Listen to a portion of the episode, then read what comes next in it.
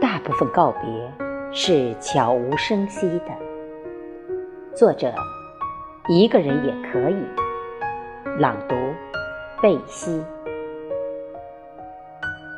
一直觉得这世上告别仪式挺多，比如喝酒、旅行，或干脆痛哭一场。